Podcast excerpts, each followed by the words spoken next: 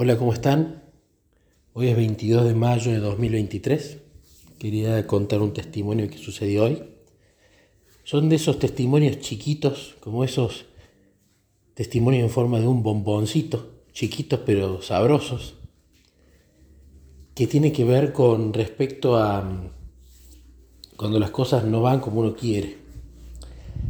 Resulta que hoy me levanté y antes de hacer el culto, fui a la computadora para poder pegar la parte del capítulo de Jesús cronológico del libro que estoy escribiendo, que uso como meditación de la mañana, que tiene texto bíblico, del espíritu de profecía y que tiene que ver con la vida de Jesús. Siguiendo el consejo de Morris Venden para el tiempo devocional, donde de todos los métodos que él probó, el que más sobresalió de todos era justamente meditar en las escrituras, en los evangelios, y luego ir a meditar en el libro del deseo de toda la gente. ¿no? Entonces, entro a la computadora y decido primero ir a,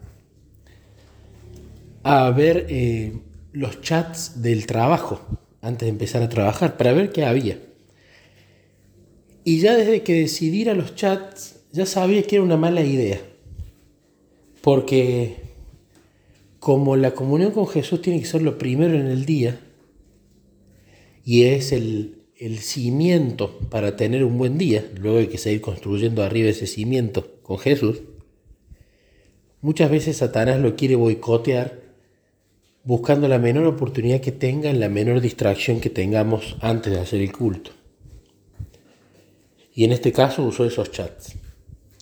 De repente en el proyecto que tenemos que hacer, habíamos quedado que íbamos a ir en determinada línea y de repente la persona que dirige el proyecto manda un mensaje para dar un volantazo en una dirección diferente. Y a mí cuando dicen A y después me piden B, me molesto, me frustra me molestan las cosas improvisadas o los cambios de último momento. No me gustan. Me desequilibran, me producen estrés. A veces llega el enojo. Entonces esto la verdad que me había molestado. Entonces estaba medio enojado hablando con Jesús de cómo podía ser, todo último momento, por qué no piensan las cosas, por qué no son organizados, por qué no son más estructurados,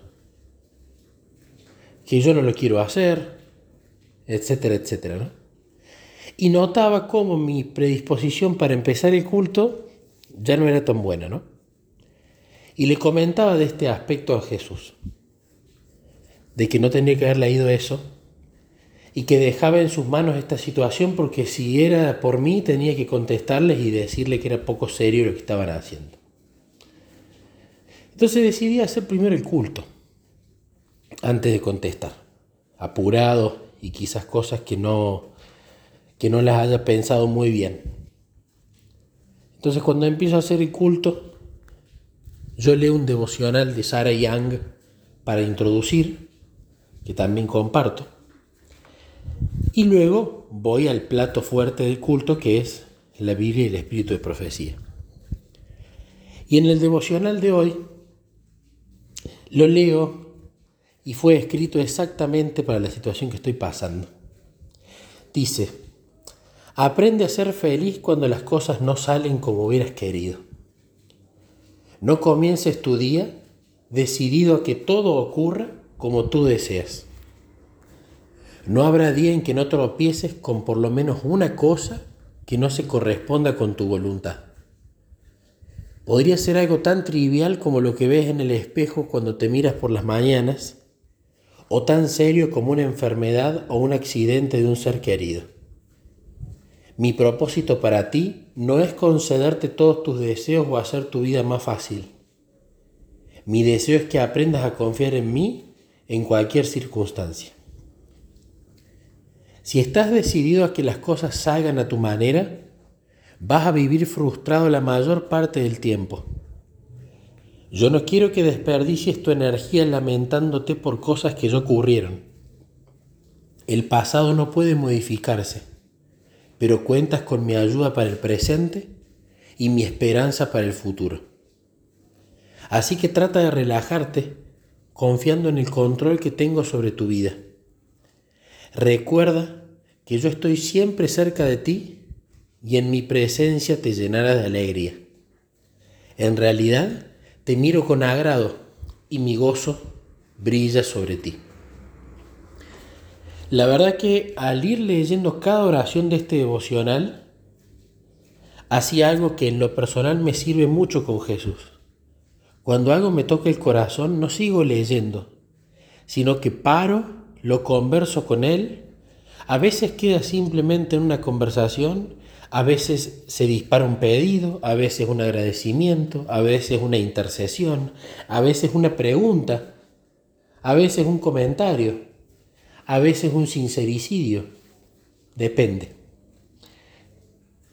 Esto me gusta como lo dice Elena en el discurso maestro de Jesucristo, no recuerdo la página en este momento, pero ella habla de que no es eh, suficiente con solo leer la palabra, sino que hay que meditar en ella.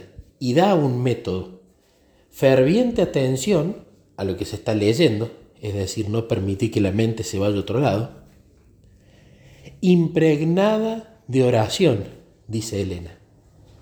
Y con esa palabra impregnada de oración, si algo está empapado de oración, es que no es que la oración es una gotita, sino que está empapado, está impregnado, está completamente unido una cosa con la otra. Entonces, en lo personal, en la meditación bíblica, siguiendo ese consejo, junto con el de la imaginación, siempre me ha hecho muy bien ir orando a medida que me voy imaginando y voy meditando. En este testimonio, en esto que, que me dijo, por supuesto hay cosas que no me gustan. No me gustan que las cosas que uno planifica con tiempo y con Jesús a veces no salgan como uno piensa que tienen que salir. Tampoco me gustan las improvisaciones ni las incertidumbres eh, que vienen por una causa externa a mí como un proyecto en el trabajo o lo que sea. Pero creo que Jesús acá ha sido muy claro que estas cosas van a suceder, van a pasar a diario, Él las permite, no pretende hacer la vida fácil y todo confluye en que lo que quiere enseñarme y enseñarnos es a confiar más en Él. Así que en lugar de resistirme a eso voy a tener que aprender a esperarlo y saber que está en las manos de Él, saber que Él ya sabe cómo va a ser mi día, saber que Él ya sabe por qué permite eso y aprender a disfrutarlo y a tener paz, porque confío que Él está al control. Cuento este testimonio para gloria de Él, por supuesto, y quizás haya escuchándolo a alguien que sea un poco parecido a mí, que quiere tener todo estructurado, todo con horarios, todo planificado, y que se frustra cuando por circunstancias externas las cosas cambian de dirección, tendremos que aprender que quizás como dice el deseo de toda la gente, Jesús no hacía planes para sí, sino que el Padre se los revelaba de manera diaria y él simplemente fluía y se dejaba llevar por el plan del Padre en lugar de nadar contra la corriente.